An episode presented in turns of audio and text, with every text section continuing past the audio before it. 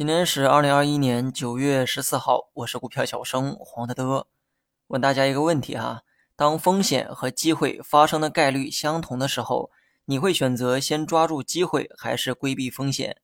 科学的答案当然是避风险，因为就算你猜错了，无非呢就是失去了一次机会，但至少现有的状态不会变得更糟。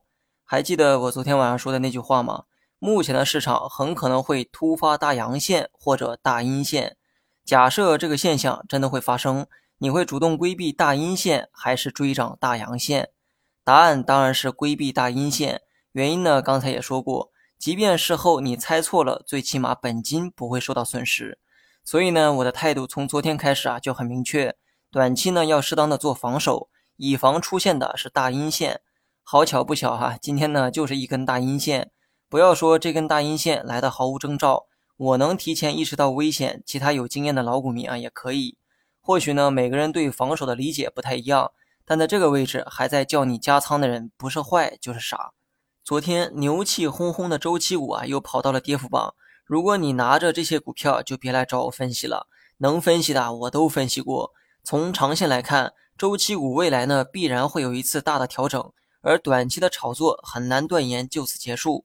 如果你就是奔着短线去的，那暴涨暴跌必然啊是常态，如果是能接受，我保证不拦着。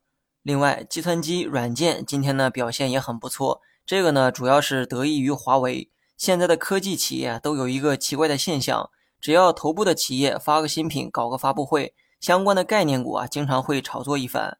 今天软件股的上涨就是受到华为的刺激。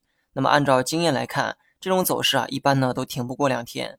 另外呢，金融股今天突然暴跌。金融股的波动啊，一般呢都比较小。今天的暴跌，不知道是不是有什么消息？那么除了金融股之外，地产呢也同样是大跌，不知道是不是恒大的债务危机啊造成的连锁反应？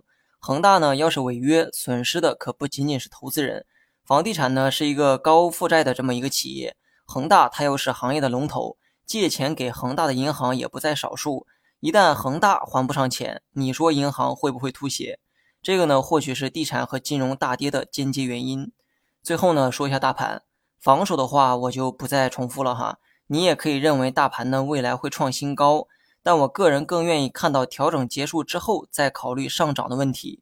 很显然，现在才刚刚开始调整，调整的这个空间、时间都还不确定。